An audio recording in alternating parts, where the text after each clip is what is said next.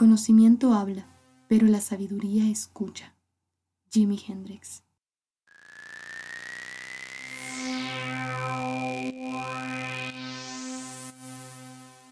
Bienvenidos a Status Legal Podcast, un espacio creado para impulsar la transformación del derecho como lo conocemos. Si no has oído hablar de Status, te invito ahora mismo, mientras nos escuchas, a visitar statusbolivia.com. Descubrirás una plataforma diseñada para la innovación legal, el contacto profesional y la difusión de información jurídica. Este podcast nace como una respuesta a las oportunidades y desafíos que la evolución tecnológica trajo para el derecho y el sector legal, entendiendo que el rol de los abogados es fundamental para el futuro de la sociedad. Por ello, te presentamos una nueva forma de concebir y construir derecho. Tenemos grandes invitados, especialistas en distintas ramas jurídicas y sociales, pero también expertos en informática y tecnología. Juntos abordaremos temas emocionantes que podrás escuchar cuando tú prefieras. Notarán que en Status nos apasiona el conocimiento y queremos ser quienes te acerquen a él. Mi nombre es Mariana Vilés y te invito a ser parte de este grandioso camino hacia el futuro del sector legal.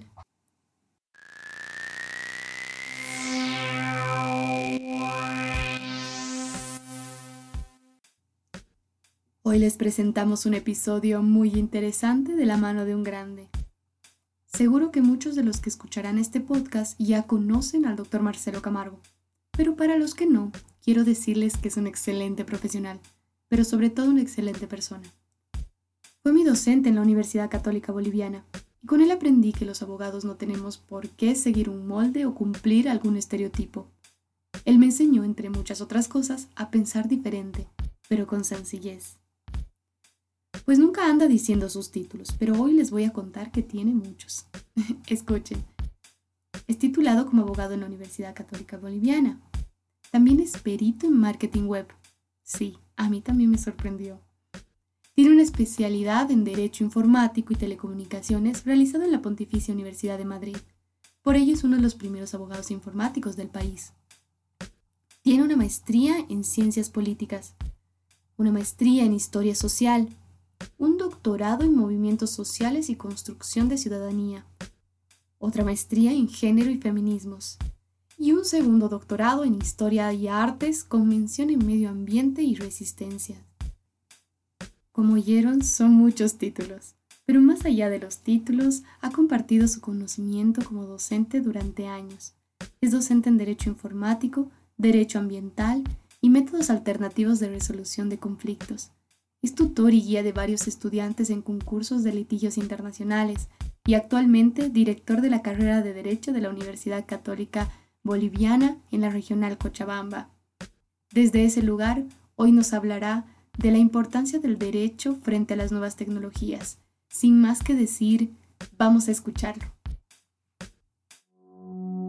Bienvenido, doctor. Muchísimas gracias. Es un placer para mí y para Status tenerlo en este segundo episodio de Status Legal Podcast y para hablar de nada más y nada menos de lo que es el derecho ligado a las nuevas tecnologías y a todos estos cambios tecnológicos de los cuales cada vez más nuestra sociedad es consciente de los impactos que generan y por supuesto que esto impacta directamente en nuestra carrera, en el derecho y cómo los abogados vamos asumiendo estos cambios. Lo estamos haciendo bien, nos falta a veces eh, tal vez eh, tomar algunos riesgos, asumir estos retos de la era digital y queríamos invitarlo, tenerlo aquí presente. Eh, yo sé que siempre les dice a sus estudiantes que lo llamemos por su nombre, y yo no puedo, siempre le he dicho doctor, porque la verdad es que le tengo mucho respeto, mucho cariño, doctor, de verdad. Para mí es, es muy importante tenerlo aquí. Ahora también es mi jefe, director de carrera de la Universidad Católica. Eh, así que gracias, doctor, por estar aquí. Bienvenido.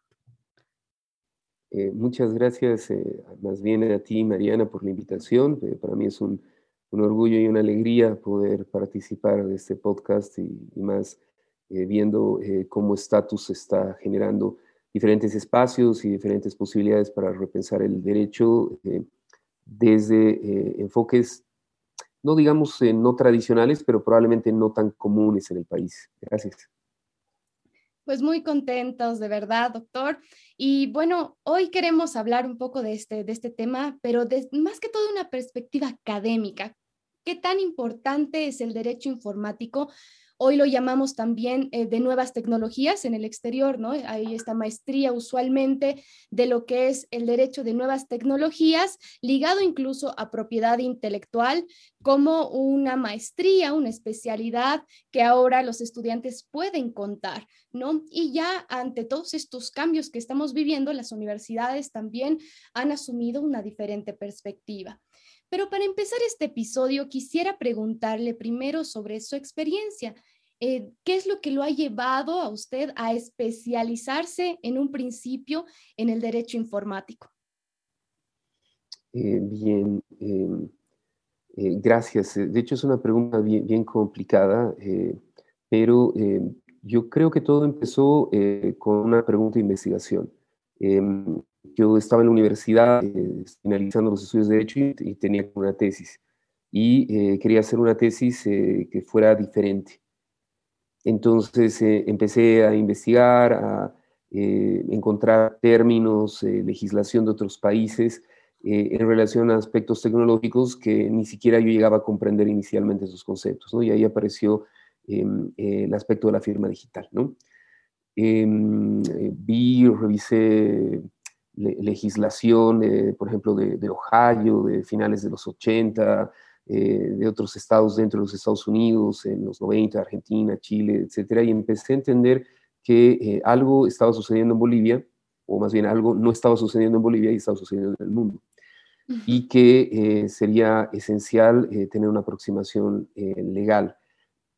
Entonces ahí surge por primera vez esta, esta aproximación, ¿no? Eh, elaboró esta tesis de investigación. En paralelo había eh, una querida amiga que estaba haciendo otra investigación eh, respecto a delitos eh, informáticos. Producto de, ambas investigaciones y había un poquito más de proyección con el tema de delitos informáticos en Bolivia porque se acababa de legislar unos años atrás o tipificar dos, dos tipos que todavía son los que están vigentes actualmente en la legislación boliviana y empezamos a hacer un trabajo de campo eh, que lo seguimos actualizando eh, cada año en relación al alcance de, las conductas delictivas en el marco del artículo 363 bis y 363 ter del Código Penal. Entonces, esto lo vamos actualizando cada tres años, toda esta información, o sea que más o menos eh, llevamos en esto pues casi 20 años.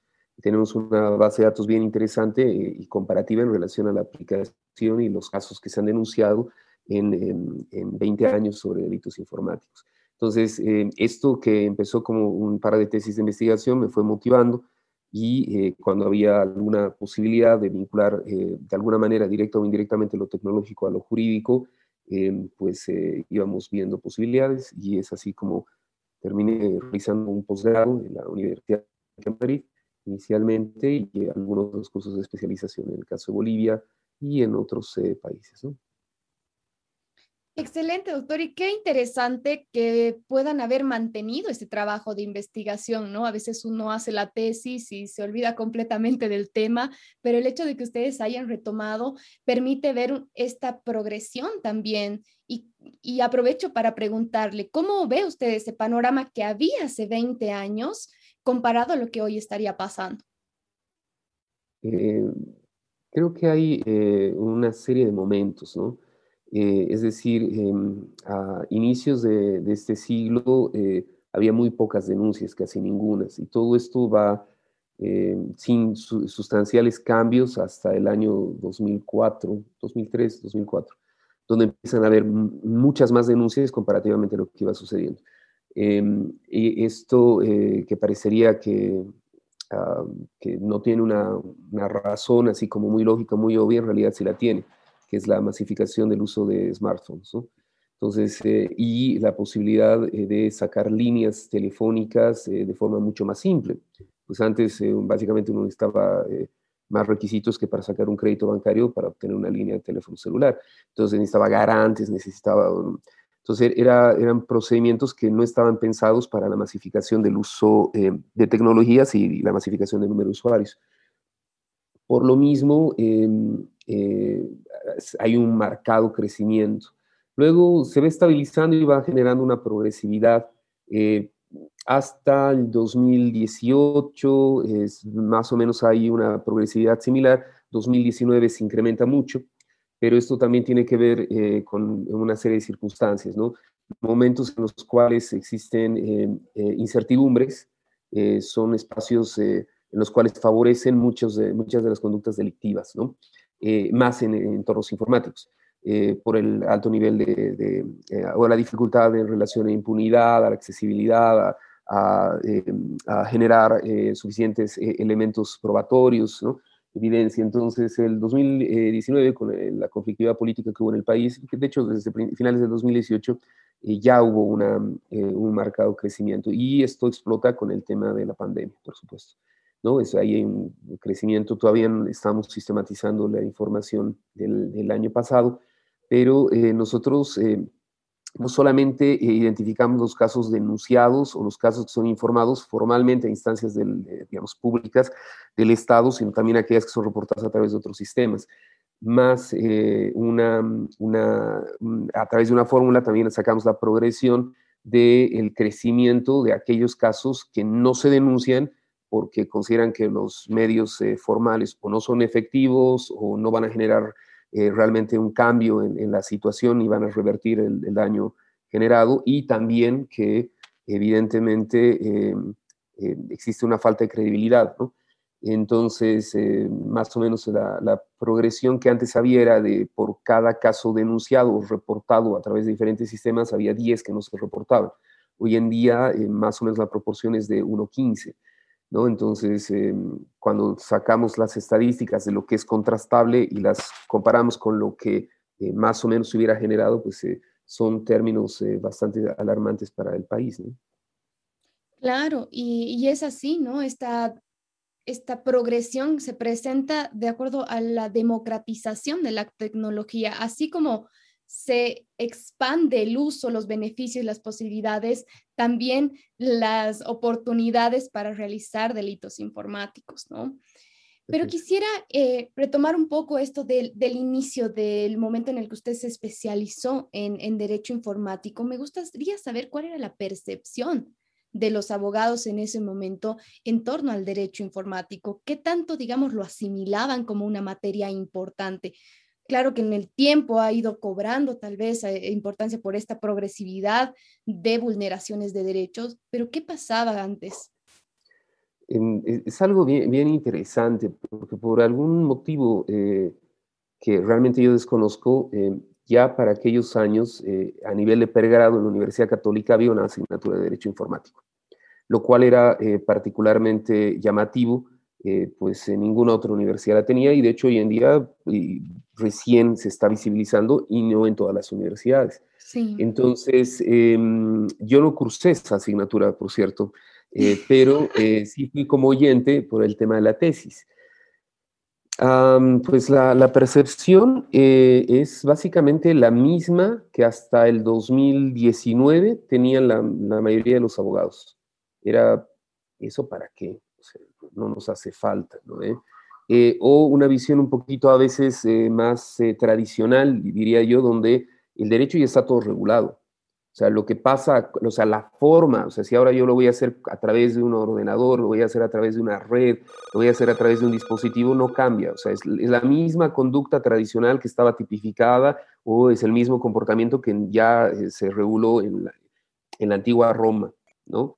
y lo cierto es que no es lo mismo, por supuesto entonces, incluso muchos eh, colegas, amigos me, decían, eh, tú fuiste muy inteligente escogiendo tu tema de tesis porque nadie te iba a poder debatir cosas eh, de fondo, ¿no? O sea, y puede ser que no, de hecho yo sí sentí que me debatieron cosas de fondo, pero lo importante de esto es que aún, aún hoy en día hay una gran parte de, de los colegas abogados o de la sociedad que considera que no es tan eh, relevante o tan trascendental el vínculo de derecho y tecnología, es sobre todo hasta cierta generación.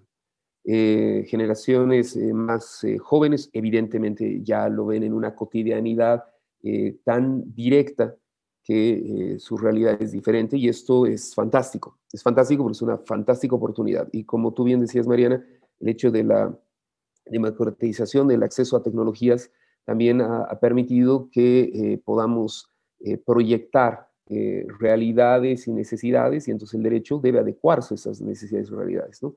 Entonces, lo que antes no se consideraba como una parte de una realidad y por tanto no una obligación del derecho, hoy en día es una eh, demanda y creo que también es un pendiente por parte de la legislación boliviana.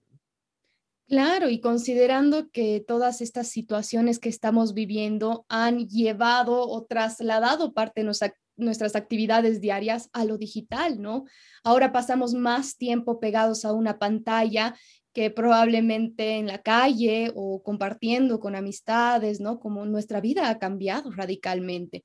Y eso genera un panorama mucho más, eh, digamos, eh, propicio para eh, que no solamente ocurran ilícitos, sino que surjan nuevas formas de, de, realizar la misma abogacía, ¿no? Ya en el anterior episodio hablábamos con Mayra sobre la necesidad de innovar en la prestación de servicios legales, que es una parte de, de, todo este, este cambio, pero también estamos frente a la necesidad de formarnos como abogados frente a, estas situaciones, porque, por ejemplo, digamos, yo soy un abogado corporativo, me he encargado toda la vida de asesorar empresas, pero ahora la gran parte de actividad de las empresas están en medios digitales. Entonces ya debo adquirir otro tipo de conocimientos al respecto, ¿no?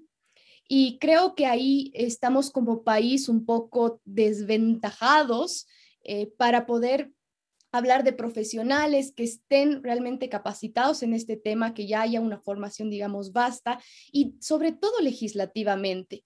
Y ahí quiero preguntarle, usted se especializó en, en España sobre derecho de tecnologías y telecomunicaciones. ¿Cómo ha sido estudiar allá esto y regresar a Bolivia, ¿no? Ese cambio, ¿cómo diría usted desde esta perspectiva anterior y también ahora, qué tan lejos estamos, digamos, del exterior en temas de derecho y de legislación particularmente?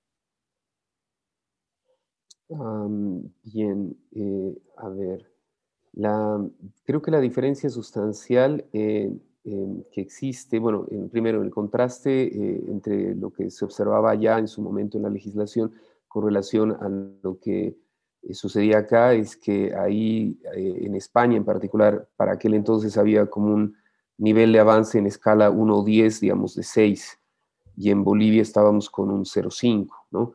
Es decir, eh, realmente había un contraste muy grande, se estaban hablando de cosas que ya se sabía que se tenían que tomar en cuenta, que, eh, que ya se habían trabajado en otros países de la región y que hoy en día todavía no se han eh, logrado construir de, de, forma certera, ¿no? O sea, el, los estados tienen una obligación y creo que las preocupaciones de aquel entonces, que siguen siendo las preocupaciones ahora, es qué pasa con mis datos personales, cómo se administra, cómo puedo eh, em, evitar que se difundan, cómo puedo autorizar o no que alguien eh, eh, recolecte esta información, hasta qué punto la información que yo comparto en mi actividad normal o cotidiana está siendo cedida o no, hasta qué punto se me afecta mi propiedad intelectual, ¿no? Em, o, la creación de contenidos, o hasta qué punto yo como usuario vulnero propiedad intelectual sin creer que estoy vulnerando propiedad intelectual, ¿no? Entonces, creo que, em, digamos, los pendientes que había en España eh, en ese entonces, que de alguna manera con el tema de eh, las directivas de la Unión Europea se están complementando, todavía hay cosas pendientes, por supuesto, hoy en día todavía no se han trabajado en su, en su totalidad en el caso de Bolivia, ¿no? Sí ha habido avances con tema de comercio electrónico, valor probatorio de documentos, eh, firma digital, etcétera, pero todavía creo que hay muchas cosas pendientes. Pero también creo que es un espacio y un momento de oportunidades, porque creo que hay cuestiones pendientes que están en todas partes, ¿no? Eh, tokens no fungibles, ¿no? Eh, regulación concreta de criptomonedas, ¿no? O sea, dar validez a criptomonedas, la Unión Europea permite el pago en especie de beneficios sociales a través de criptomonedas y, en, cambio en otros países como el nuestro ni siquiera lo consideramos como una opción, o sea, eh, considerando que es un pago en especie, ¿no? O sea, entonces creo que hay muchas, eh, muchos parámetros eh, que están obsoletamente fijados y sobre los cuales se puede construir y sobre lo cual es indispensable regular, porque si no estamos ante una un vacío de, orden y un vacío de presencia del Estado, lo cual es potencialmente riesgoso, más aún cuando las conductas, comportamientos y efectos obviamente superan los límites políticos. ¿no? Claro, considerando que no estamos hablando ya de fronteras físicas en el Internet, ¿no? En medios digitales, el tema de las fronteras es una cuestión muy difusa. Entonces, lo que sucede en otro lado impacta directamente en nuestro país, pero estamos en una laguna, digamos, de incertidumbre jurídica frente a esto.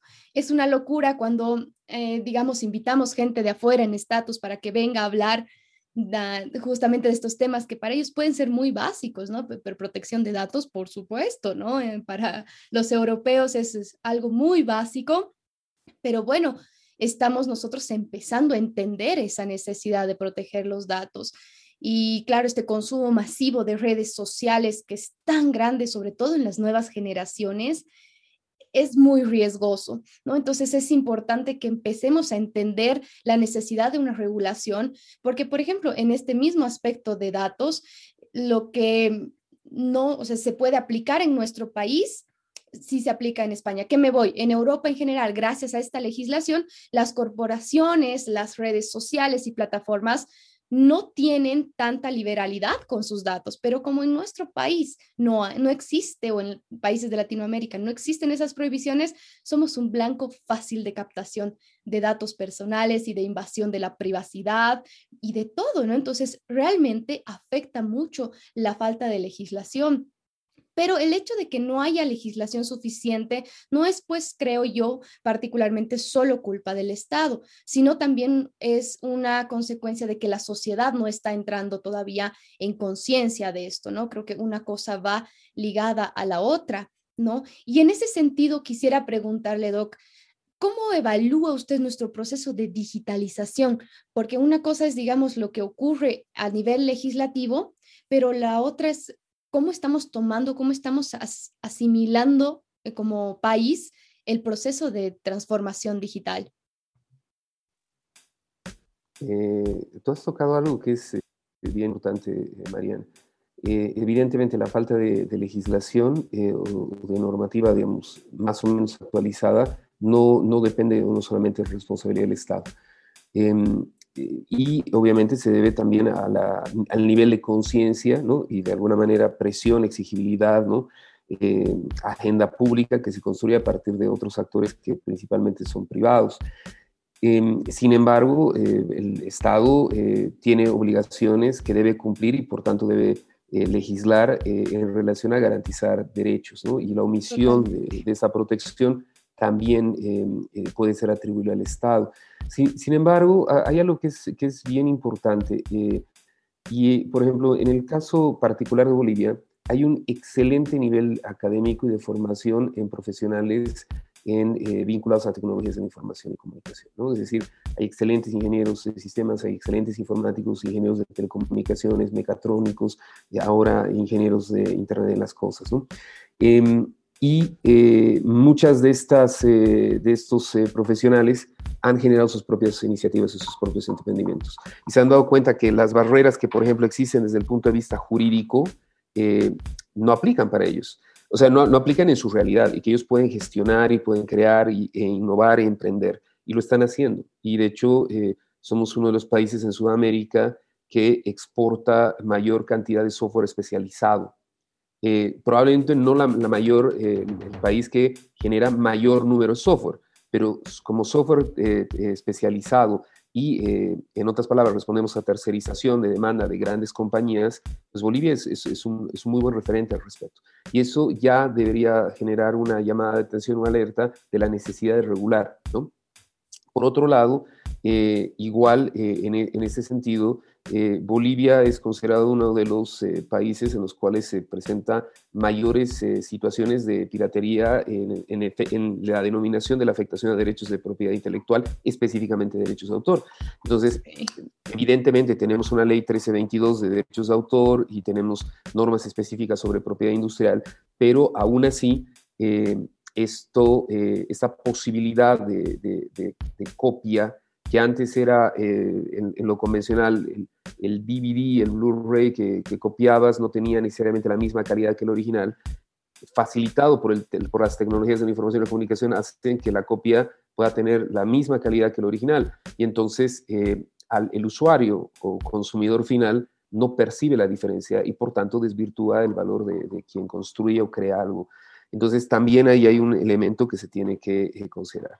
Pero probablemente lo que, creo que es la deuda más, eh, más grande, eh, no porque el otro no sea importante, pero creo que el aspecto más urgente tiene que ver con la protección de datos personales. Es decir, hoy en día no puede ser que seamos uno de los pocos países en la región que no tiene protección de datos personales, más aún cuando los otros países que no tienen regulación específica sobre protección de datos personales eh, están pasando por contextos mucho más complejos que el nuestro, histórica, social y políticamente hablando. Entonces, eh, no son equiparables, o sea, realmente no, son eh, contrastables en el caso de Bolivia. Y ese sí es un, tema pendiente ya desde hace muchos años por parte del Estado. ¿no?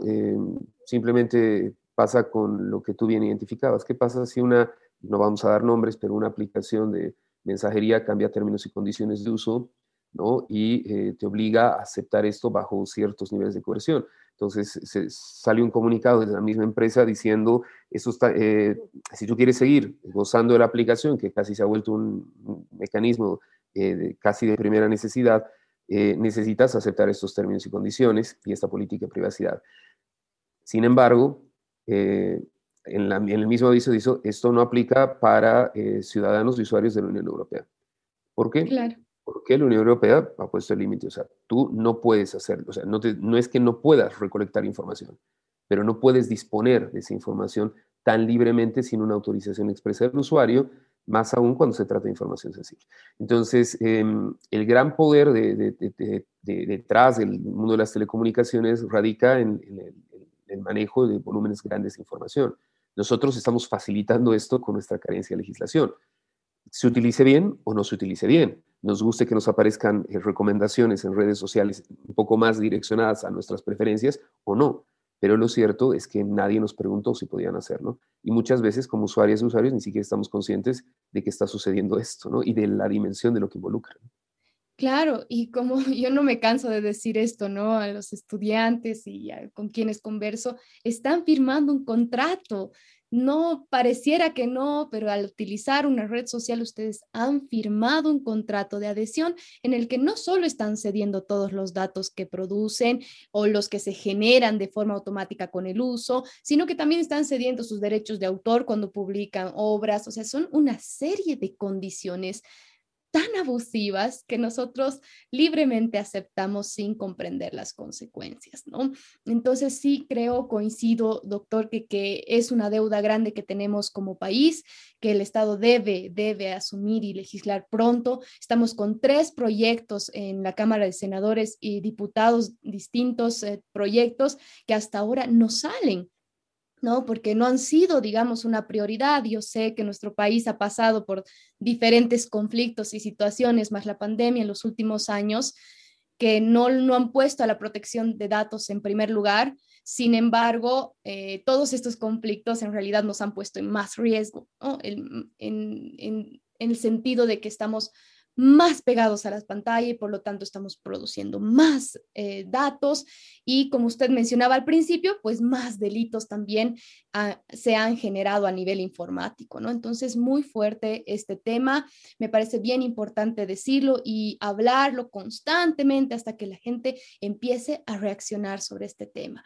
Pero también me, gustaba mucho lo que mencionaba hace un momento sobre la capacidad que tenemos los bolivianos para desarrollar software sobre estas iniciativas, a pesar de las restricciones legislativas, ¿no?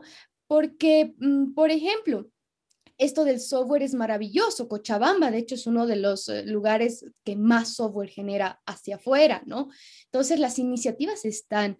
A mí me, me parece algo extraño esta sensación de que no, como somos bolivianos, eh, no, pues no hacemos pues muchas cosas, ¿no? Aquí no pasa nada, siempre estamos retrasados.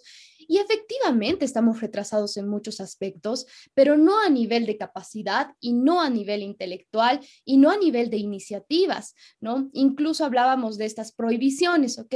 el Banco Central de Bolivia ah, ya desde el 2015 y saca una nueva resolución 2020 y prohíbe el uso de criptomonedas. No solo el uso, sino la comercialización, ¿no? Todo tipo eh, de utilización en criptomonedas o criptoactivos. Sin embargo, hay iniciativas como Bolivian eh, Blockchain Mine, ¿no? Hay otras eh, iniciativas en las que están, o sea, está ocurriendo, están usando la tecnología, la están promoviendo, porque no somos un país aislado, no podemos entendernos como un país aislado, ¿no?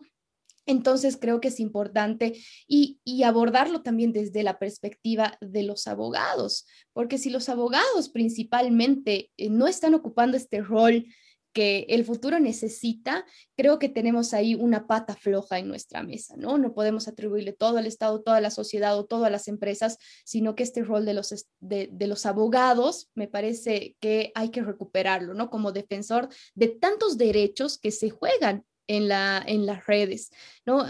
ayer, por ejemplo, era el día del Internet, ¿no?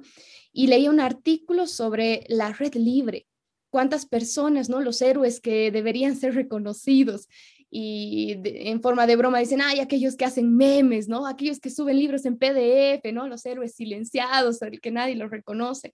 Y muchos de ellos eran aquellos que luchan por una red libre. Y de forma improvisada, tal vez acá le pregunto, ¿qué piensa esto sobre la gobernabilidad en el Internet? A mí primero me parece fantástico eh, por, eh, y la falta de gobernabilidad me parece eh, también fantástica, en la medida de que no se esté condicionando a otros, es decir, ¿no? Em, y, antes de responder específicamente a esto, es simplemente una referencia en relación a la obligación del Estado. O sea, no puede ser, porque lo siguiente lo, lo fui pensando mientras tú, Mariana, comentabas el rol del Estado y toda esta situación. O sea, es altamente contradictorio y frustrante que el Estado no tenga regulación, no haya generado en todo este tiempo. Y por cierto, los proyectos eh, parece que se han caído en la Cámara de Senadores, eso es lo que me han avisado hace unos días, em, eh, y em, que no haya regulación sobre protección de datos personales y se entienda que las tecnologías de la información eh, son útiles al Estado para cobrar impuestos. Es decir, eh, eso quiere decir cómo estamos viendo a, las tecnologías. Estamos viendo a las tecnologías como una fuente de ingreso, que ojo, no digo que no se tenga que regular y no se tenga que tributar, me parece interesante, se ha hecho y se está haciendo en otros países. Eh, hay que ver cómo y, si no hay una doble tributación y cuál es el criterio para determinar la base imponible. Pero aparte de esto, eh, no tenemos una protección de, o sea, me, me, estás cobrando, pero no me estás protegiendo de quien me está proveyendo del servicio que por el cual me estás cobrando. Entonces, eso es altamente contradictorio y altamente frustrante. Ahora, en relación al tema de la, gobernabilidad em, eh, y la falta de gobernabilidad, eh, a mí me parece que el Internet puede sacar lo mejor de las personas, también puede sacar lo peor de las personas. Es, mm. eh, alguien decía, ¿no? Es, es, un microcosmos, o yo diría un macrocosmos muy particular, ¿no? Eh, también eh, la facilidad de invisibilizar a la identidad de los usuarios permite que se den ciertas cosas que probablemente no se darían en otros espacios y tampoco deberían darse eh, a través del uso de redes. Pero a mí me encanta una iniciativa que hace muchos años, sobre todo en ese tema de, de, cómo se puede generar participación, colaboración, etcétera, redes que se genera un equipo de fútbol inglés y es una, anécdota que me gustó muchísimo eh, eh, verla y luego la, la, contrasté y la leí, porque era un equipo de fútbol que estaba terriblemente mal y que yo no me acuerdo en, en qué división, digamos hipotéticamente que estaba en la cuarta división, estaba a punto de salir de la cuarta división, estaba bien terriblemente mal. Y los dirigentes decidieron eh, abandonar el club. Pero había muchos socios, muchos socios, muchos hinchas. Y entonces decidieron hacer lo siguiente, nos vamos a acercar. Nosotros garantizamos que con la asistencia a los partidos vamos a pagar los sueldos a los, eh, eh, jugadores, al cuerpo técnico, etc. Pero vamos a poner ciertas condiciones. No hay presidente, no hay nadie aquí. O sea, nosotros así, la bolsa de lo recaudado va directamente el 100% al equipo. Entonces, tienes un buen desempeño, habrá más, hay menos desempeño, que habrá menos hinchas. Pero lo fantástico de esta experiencia es que em, generaron un espacio de participación en Internet, donde hasta el día jueves anterior al sábado, que era el, día de los partidos, cualquier hincha, cualquier fan, cualquier usuario de Internet, sea del club o no sea del club, planteaba su equipo titular ideal. ¿Sí? Había una votación. Al, final del día jueves por la noche salían los resultados. El cuerpo técnico estaba obligado a alinear ese equipo en el día del partido y solamente le quedaba la posibilidad de los cambios. El equipo no solamente remontó la categoría, sino que el siguiente año ganó la división, pasó a tercera división y el siguiente año, bajo el mismo sistema, llegó a la segunda división. Bien, entonces, ¿qué es lo que quiero decir? La, posibilidad de generar espacios de participación libre, pero más o menos eh, eh, proporcional y equilibrada, ya sea a través de eh, medios tecnológicos o ya sea a través de otros espacios, siempre puede contribuir y dar sorpresas. Y ese es, yo creo que es uno de los espacios fantásticos del Internet. Y la idea de generar sociedad libre, generar red libre, generar contenidos libre, es parte de una reivindicación identitaria también incluso, que ha surgido, que no solamente ha surgido, pero que se ha eh, magnificado a través de diferentes movimientos eh, en eh, o gracias al, Internet, ¿no? Y es algo que, que, se lo debemos y hay que reconocérselo. Totalmente, me parece muy interesante esto de que la red de Internet permite sacar lo mejor y lo peor de la, de la humanidad y realmente creo que es un espacio que se presta a muchas cosas y que no es nada más que un reflejo de la humanidad misma, ¿no? Si nosotros somos, eh, como esto de la discriminación algorítmica, si nosotros somos eh, una sociedad discriminadora, lo que estamos haciendo es elevar esa información a los algoritmos y tenemos una discriminación algorítmica, ¿no? Decisiones de un juez que resultan ser discriminadoras porque han utilizado inteligencia artificial basada en un historial lleno de fallos discriminadores porque la raza era un factor. Entonces, eso evidentemente pasa.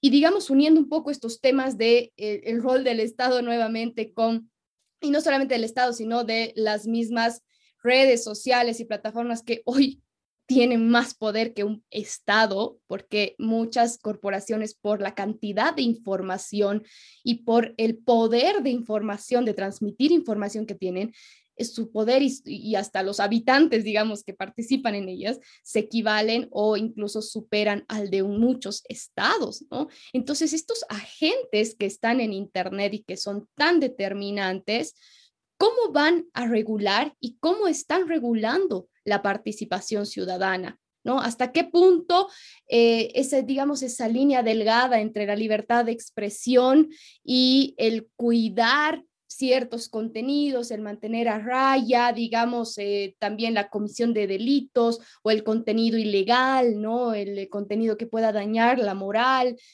proteger a los menores de edad, todo, toda esa línea que puede ser muy delgada, ¿no?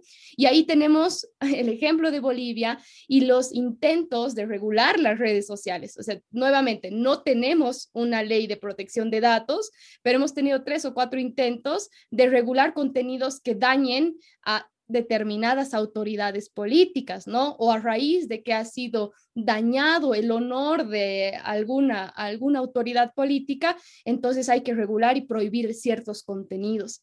Entonces, coincido con lo que decía hace rato, ¿cuál es la perspectiva que estamos teniendo como país, como gobernantes en realidad, de regular las redes sociales? es por determinados intereses, por prohibir solamente ciertas cosas, y no por dar una verdadera libertad y participación. Entonces son muchos los agentes que están eh, influenciando en la, en la capacidad que tenemos las personas de utilizar la red de una manera eh, positiva, porque Dios es una herramienta tan maravillosa el Internet, ¿no? Nos abre tantas puertas, tantas conexiones, hay tantas nuevas tecnologías que pueden llegar a cambiarnos el esquema completo, como ocurre, por ejemplo, con blockchain, ¿no? Que ya no estamos hablando de tecnologías centralizadas y creo que por eso ha sido tan polémico también, porque las personas sienten que, o sea, estas personas, estados, están perdiendo cierto control sobre las cosas, ¿no? Entonces hay unas pugnas de poderes muy interesantes en lo que es la gobernanza del Internet. Entonces, bueno, realmente creo que damos un panorama de todo lo, la importancia que es, o sea, la importancia que tiene el, el hablar de estos temas y hacerlo parte de nuestra formación, ¿no? Ya no creo realmente que no podemos tener una formación tradicional y omitir todo esto que es parte de nuestra realidad. Y eso me lleva a la siguiente pregunta, Doc. En su postura de y su posición ahora, no solo de docente, que ha sido docente tantos años en la Católica de Derecho Informático, pero hoy ocupa este rol tan importante que es de director de carrera de la Universidad Católica, ¿no? Entonces, desde esa postura que usted tiene, ¿cuál sería la visión del derecho informático, hoy llamado derecho a las nuevas tecnologías, para la formación de los estudiantes de derecho? Yo creo que es, indispensable. Eh, es indispensable y eh, de hecho eh, creo que ya no es una opción. Durante mucho tiempo se ha mantenido el área de derecho informático, eh, derecho de tecnologías de la información y la comunicación, etcétera, como, em, como una eh, asignatura optativa, ¿no? como una asignatura complementaria. Yo, yo considero que hoy en día es una, una asignatura eh, transversal. es decir, las tecnologías están en todo, ¿no? literalmente en todo, hoy más que nunca y la posibilidad de generar encuentros y coincidencias y también desencuentros, discrepancias producto del uso de tecnologías, va a requerir, al igual que históricamente se ha eh, necesitado de un orden de ciertos parámetros para abordar los eh, potenciales situaciones de conflictos o la potencial generación de derechos y obligaciones. Y es por eso mismo que el derecho eh, vinculado a, TICS es, es, esencial, ¿no? E, es esencial, y es esencial en la formación de las y los nuevos abogados. pongo un ejemplo muy sencillo. Em, yo hice eh, un promedio el, año el anteaño pasado de eh, cuántos estudiantes eh, de principalmente de la Universidad Católica Boliviana, pero también de otras universidades en las cuales he estado vinculado, de em, áreas como em, ingeniería comercial, administración de empresas, ingeniería de sistemas, ingeniería de telecomunicaciones, derecho, ingeniería ambiental también, eh, me buscaban para que les colaborara eh, en la generación de términos y condiciones de uso, en política de privacidad o en eh, aspectos de contratos de, proveedores, empleados, etc. vinculado todo a tecnologías de la información. y se duplicado el año pasado, con relación al año pasado. Y estamos hablando de estudiantes. Entonces, ¿qué es lo que pasa? Em, la sociedad ya se ha cambiado y los nuevos profesionales ya no están pensando como los anteriores profesionales. Y si un administrador, eh, un ingeniero comercial, un ingeniero industrial, eh, ya no están pensando de la misma manera porque están proyectando sus negocios con eh, una idea, una iniciativa en plan startups y luego están queriendo posicionarse a través em, de un sitio o de un portal o de una alternativa, quiere decir que su forma de vincularse con clientes, usuarios, eh, y su forma de eh, desencontrarse con sus clientes y usuarios va a estar en este medio. Y eh, van a necesitar un asesoramiento jurídico de alguien que esté capacitado para entender este medio.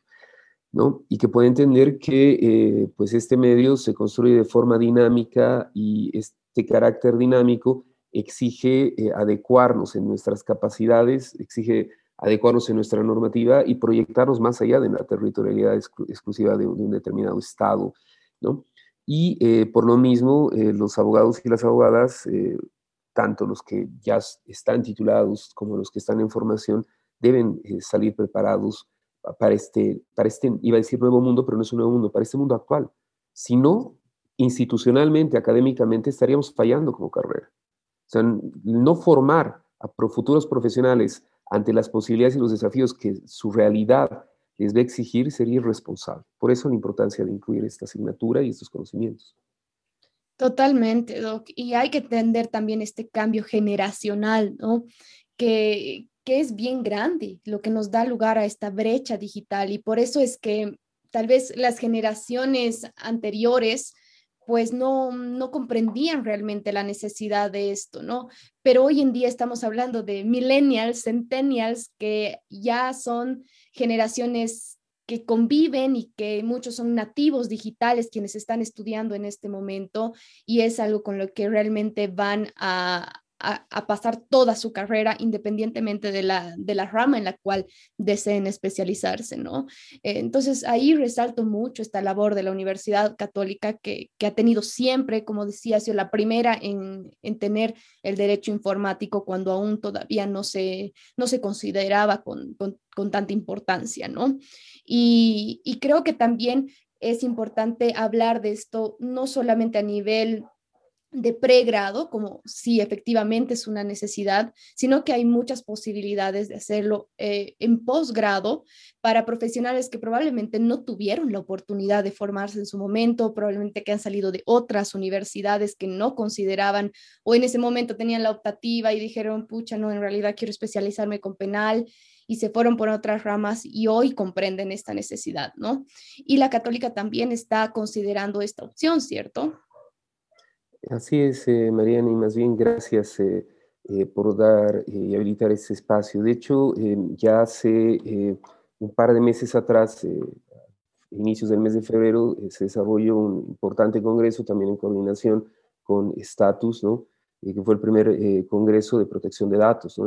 en, Bolivia, que tuvo una, un alcance y una, una, una recepción positiva, yo creo, de gran parte de eh, no solamente profesionales y estudiantes de Bolivia, sino de los países, eh, quienes tuvieron eh, la posibilidad de probablemente llegar a conocer o reafirmar conocimientos acerca de este tipo de temáticas. Entonces, producto de, esta experiencia es que se está desarrollando, se ha diseñado y, muy pronto, ya muy, muy pronto, se lanzará un diplomado. ¿no? Es un diplomado sobre, titulado de un diplomado en Legal Tech, e innovación. Es un diplomado em, que está construido con enfoques de lo último en relación a tecnologías de la información, la comunicación y derecho. Es, un programa que va, eh, que va a estar compuesto de seis, eh, bueno, siete módulos. El séptimo módulo es, un trabajo eh, de titulación, pero es seis módulos y tres seminarios con especialistas, ¿no?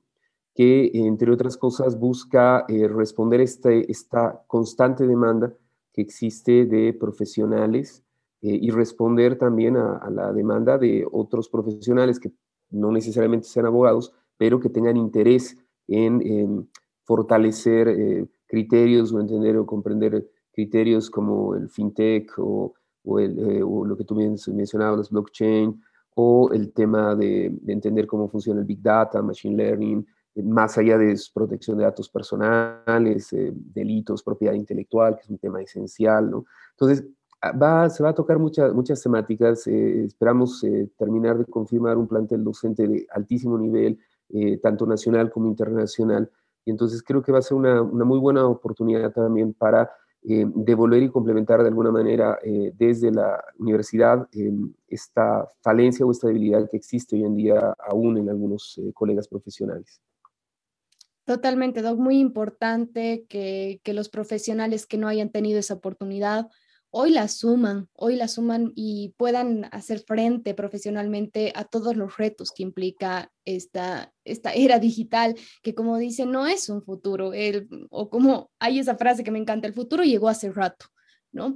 Y realmente el futuro llegó hace rato, solo que nosotros estamos ahí queriendo entender y en algún momento lo, lo mencioné esto de que la pandemia es una tragedia, lo sé, es una tragedia, está causando mucho dolor a las personas, pero al mismo tiempo ha sido como un chip activador para muchos otros procesos que necesitaban ser impulsados, ¿no? Estamos hablando igual de transformación digital por parte del Estado que aceleró estos procesos para tener que garantizar el acceso a la justicia durante la pandemia. Entonces, bueno, nos permite ahí movilizarnos a los mismos abogados, que han sido las pocas profesiones que ha quedado paralizada completamente al principio, han tenido que despertar y entender que esto, pues el mundo sigue girando, ¿no? El mundo sigue girando a pesar de que nos hayamos tenido que quedar en casa, a pesar de que muchas cosas han tenido que parar, el mundo no para, ¿no? Entonces hay que hacer frente a todo lo que está sucediendo.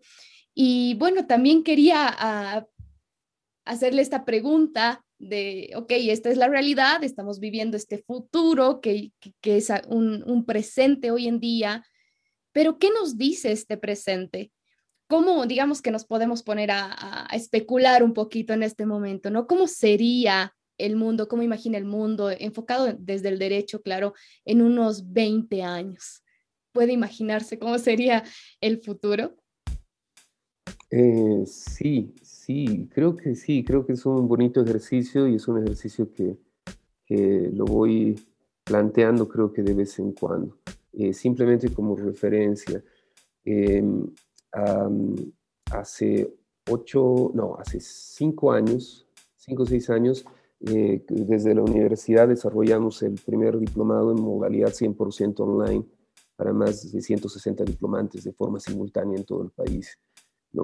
Eh, y entonces pensamos que, se podía, obviamente educación en línea eh, ya existía, pero no creíamos que se podía hacer eh, de forma más o menos regular en Bolivia por las mismas limitaciones tecnológicas, accesibilidad, etc. Hace mm, como 10 años empecé a vincularme con ODRs, ¿no? que son Online Dispute Resolution, eh, medios alternativos de resolución de disputas de forma virtual e incluso diseñamos un, un proyecto para establecer un primer centro de arbitraje y conciliación online en, en, Bolivia.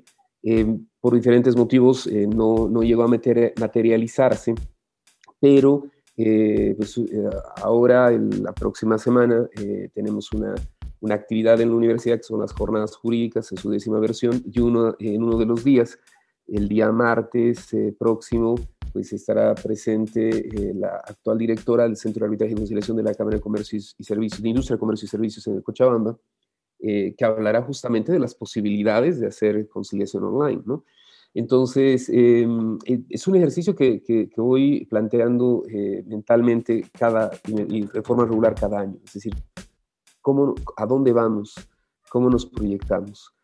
¿No? Em, yo creo que de acá a 20 años en el ejercicio del derecho, obviamente ya no, eh, ya se ha dado grandes avances, grandes avances, pequeños grandes avances con el tema de la notificación electrónica, con el tema de poder realizar audiencias en, modalidad no presencial, eh, pero creo que hay cosas que van a seguir fortaleciéndose, ¿no? Eh, creo que el tema de el desarrollo de peritajes informáticos va a ser algo que se va a ampliar más aún, ya hay gente formada, hay programas de ciberseguridad eh, que se han construido a nivel maestría en varias universidades, en la Universidad Católica también ha sacado una, una versión de una maestría exitosamente hace un par de años. Em, yo creo que también eh, va a haber paradigmas muy diferentes en relación a generación de contenidos. Vamos a tener que repensar la propiedad intelectual. Realmente eh, el tema de em, eh, la, inmaterialización, la inmaterialidad perdón, de la riqueza y el patrimonio. Y no estoy hablando de, los datos solamente, ¿no? O, como algo, ¿no? O del archivo que tengo en la nube. No, me refiero al contenido que es de todos y no es de nadie a la vez, o que es tuyo, pero realmente no lo vas a poder ejercitar, pero porque se convierte en un elemento eh, de alguna manera de estatus, ¿no? Y hay una aproximación que no es tan nueva, pero públicamente sí es nueva, como el de los toques no fungibles, eh, nos ha despertado una, una, aproximación bien, bien inmediata, ¿no? Eh, que, si, que un tuit o que un video eh, pueda ser comercializado bajo esta modalidad por millones de dólares es algo que probablemente hasta hace dos años atrás muy pocos lo hubieran visto, ¿no? entonces yo creo que va a haber un cambio muy grande de contenidos eh, de, generación de contenidos y de, forma de administrar eh, propiedad y regular propiedad intelectual y, se nos vienen un montón de cosas eh, de forma fuerte. Y creo que también el tema de la justicia, y es la práctica que tú ya mencionabas, ¿no? Este, los famosos, la justicia electrónica o la ciberjusticia, los ciberjueces o cibertribunales, también va a ser algo que va a estar más familiarizado. Y es algo que em, no nos olvidemos que aunque la tecnología aprenda y cada vez aprende más por sí sola, eh, las pautas o los parámetros, eh, con todos los aciertos, pero también con las deficiencias, vienen o tienen un origen en nosotros. ¿no? Y, em, y eh, creo que si algo importante viene del derecho, es que el derecho se construye para intentar regular las relaciones entre las personas con un fin máximo que es convivencia, paz y justicia. Y eh, me preocupa eh, deshumanizar estos principios. Em, y, eh, pero creo que la tendencia va a esto, y no necesariamente a través de un tribunal, sino a través de falta de regulación de espacios como los de redes sociales. ¿no? Con esto no digo que hay que censurar las redes sociales, yo creo que hay que ordenar ciertas cosas eh, y obviamente volvemos a, la obligación del Estado.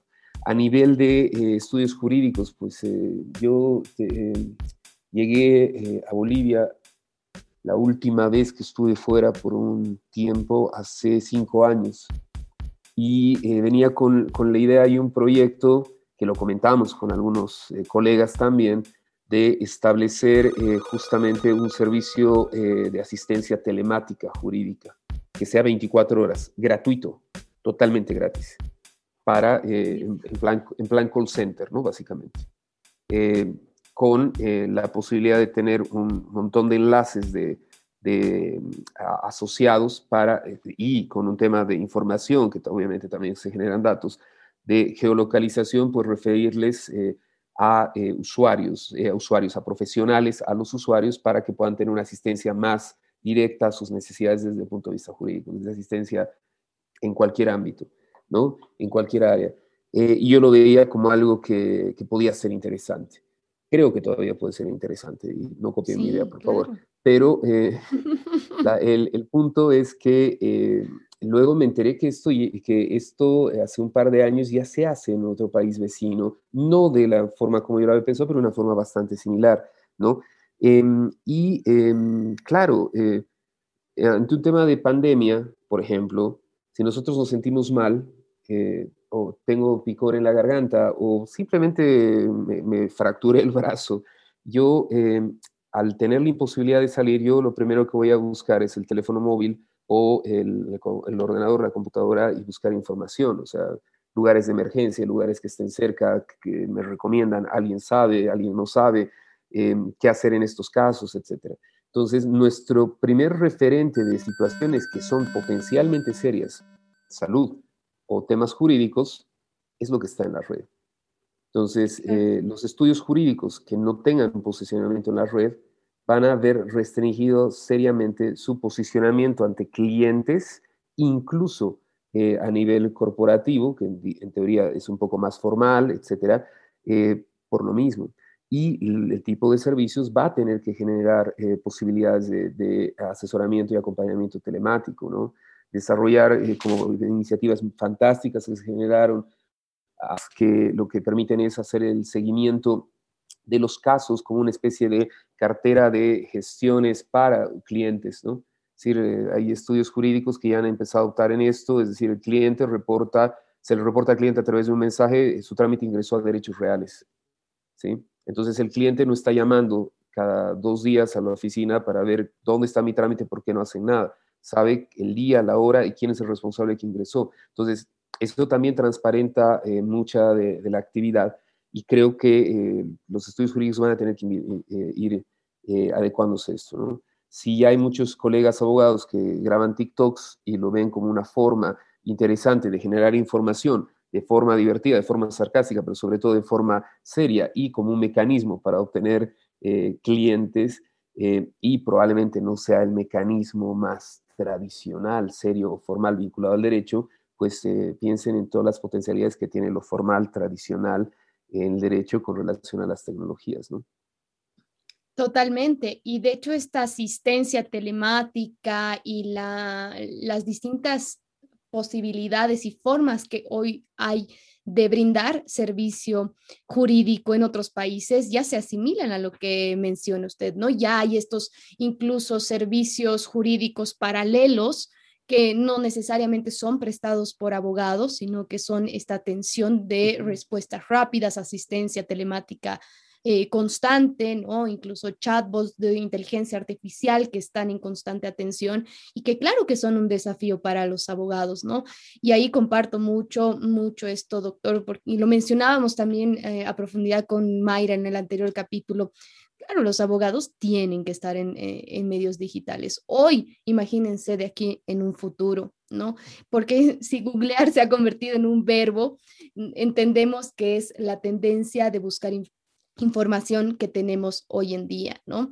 Y todas estas otras otros aspectos que menciona para un futuro, ¿no? Suena no sé, ya yo me pongo a pensar y digo, realmente, ¿qué cosas habrá que ahora no nos estamos imaginando? Solamente pensar en inteligencia artificial y la velocidad con la que aprende la inteligencia artificial, esta similitud en la, eh, con la capacidad humana, tenemos obras, canciones creadas por inteligencia artificial, ¿no?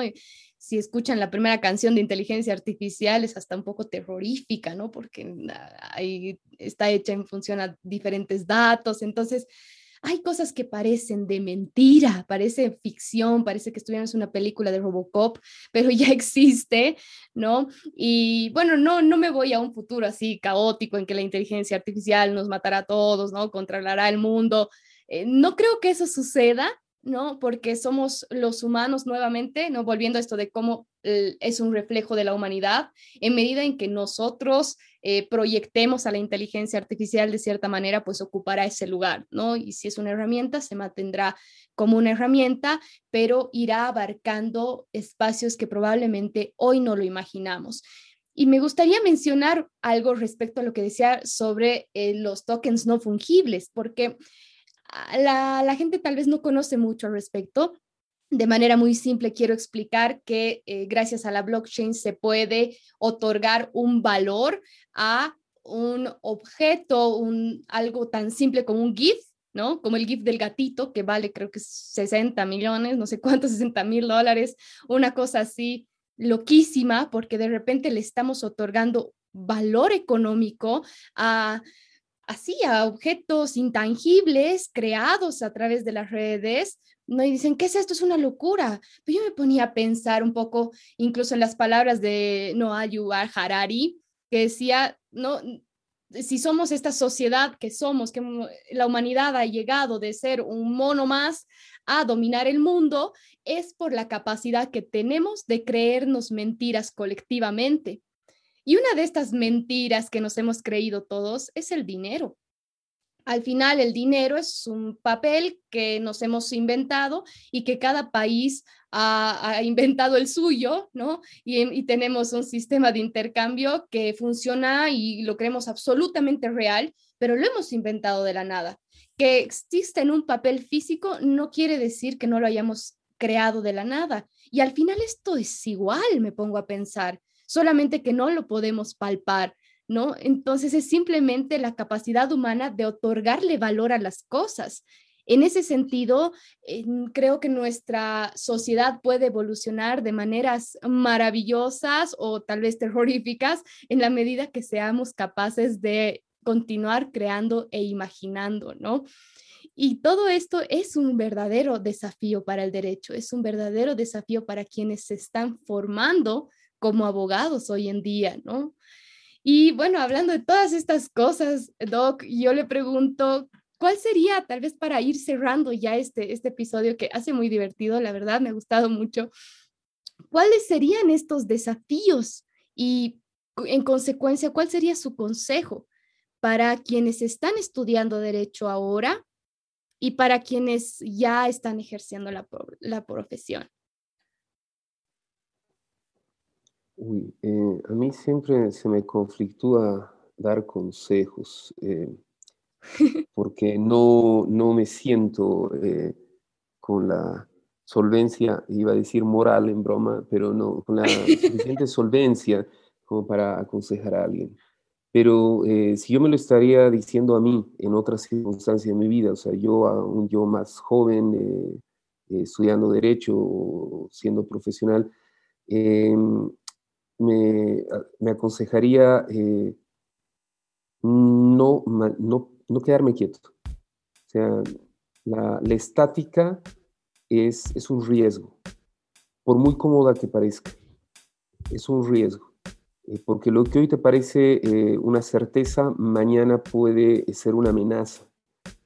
y esa, estática también obnubila la visión, como decía Pascal, ¿no? O sea, cuando nosotros quedamos en un lugar es porque hay pasión y la pasión obnubila la razón y nos, nos hace ciegos yo eh, sugeriría que estén en constante, en constante cambio, en constante eh, dinamicidad, aprendan, inscríbanse a cursos, lean, hay muchos cursos, escuchen podcasts, eh, hay cosas muy interesantes. creo que em, em, tener certeza es un riesgo. Cuando alguien cree que tiene certeza es cuando más se lo puede engañar.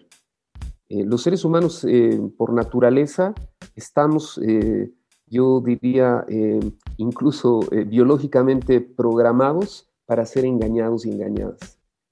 Em, porque llega un momento en el cual vemos eh, la, vida desde una perspectiva y creemos que esa es la única opción o la única forma de ver o la única opción para mí de ver la vida. Y entonces em, este espacio de comodidad nos, nos pone de una forma más frágil y nos generan engaños, ¿no? Entonces yo sugeriría esto, o sea, estén en constante dinámica, Creo que, creo que es importante. Busquen información, crean. Eh, yo les digo con toda sinceridad, yo hace un año no sabía lo que era un token no fungible. Y llevo en esto mucho tiempo, eh, o, más tiempo que, que, muchos. No sé si mucho tiempo, pero más tiempo que muchos. Em, y de repente vi una noticia eh, en una revista especializada y decía tokens no fungibles. Y decía, ah, me queda claro el token, entiendo lo que es no fungible, no entiendo la combinación, veré qué es y estoy fascinado, estoy fascinado, me parece, es más, acabo de invertir, no, mentira, no, acabo de invertir, pero me parece muy interesante y me, parece muy interesante porque cambia el paradigma, cambia el paradigma de lo que bien mencionaba Mariana, el tema de la riqueza. Entonces, si yo con la edad que tengo eh, puedo estar en sentido dinámico, es por un tema de supervivencia. Quien camina eh, no se muere, ¿sí? quien está en constante dinámica no desaparece, quien, camina trasciende. Y esa sería mi recomendación, es decir, cuando se sientan cómodos, eh, muévanse.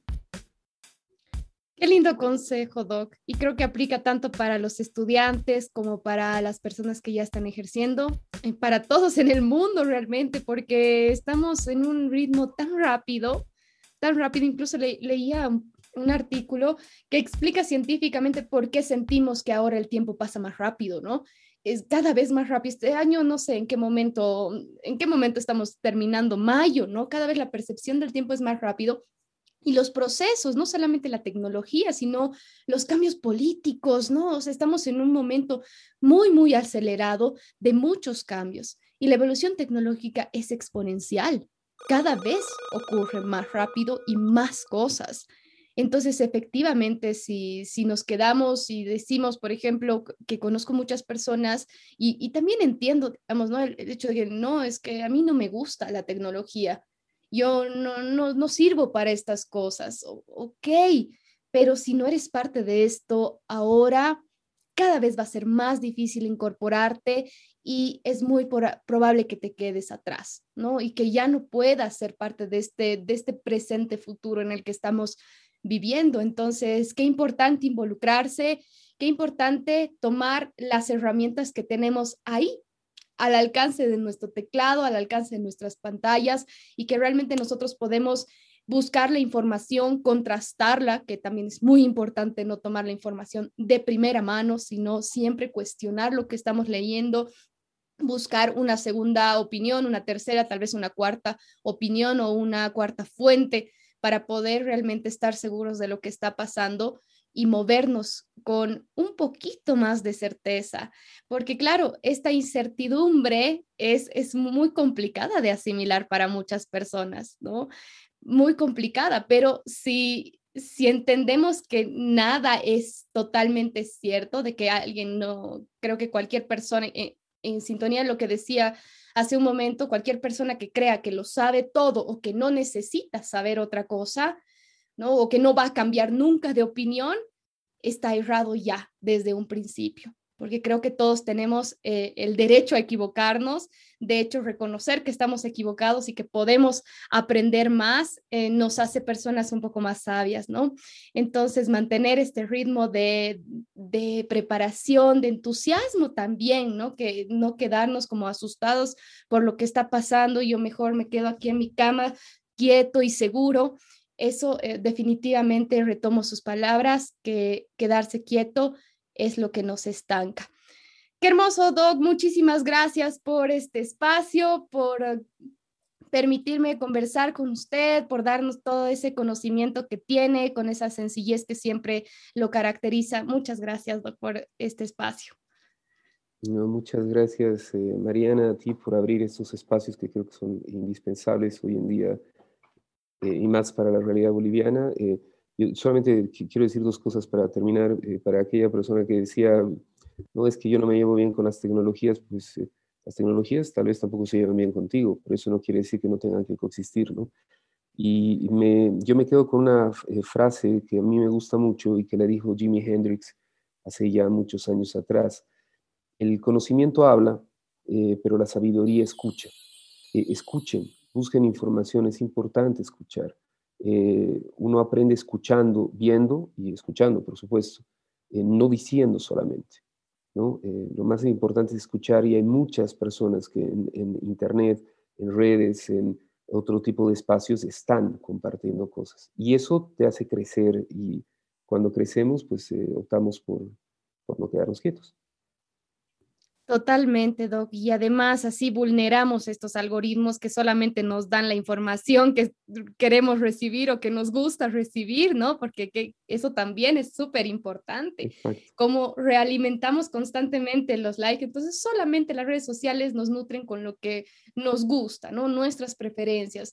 Entonces, cada vez más el concepto que tenemos de la realidad puede verse muy chiquito, ¿no? Solamente compartimos con los primeros 20, 30 amigos que más o menos piensan como nosotros y nada más. Entonces, eh, aprovecho ahí de hacer una invitación a hackear ese algoritmo, ¿no? A buscar otro tipo de información, atrévanse a buscar algo que tal vez no, no siempre están a favor o no se rétense a sí mismos para poder encontrar información diferente y poder pensar diferente, lo cual siempre va a estar bien. Gracias nuevamente. ¿Perdón? digo, no coman siempre pizza creyendo que a todos les gusta la pizza o no, no papa frita para todos. Es decir, prueben cosas nuevas. Siempre, en todo sentido. Gracias, Doc. Un abrazo virtual y hasta seguramente otra oportunidad. Muchas gracias.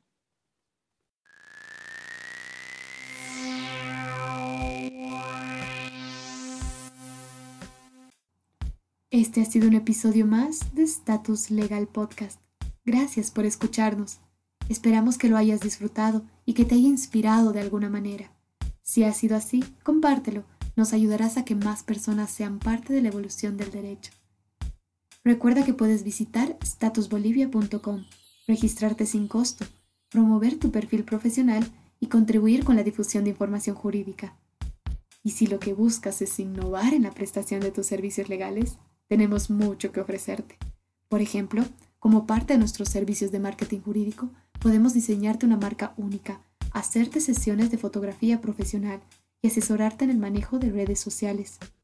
Asimismo, modestia aparte, creamos muy buenos eventos académicos.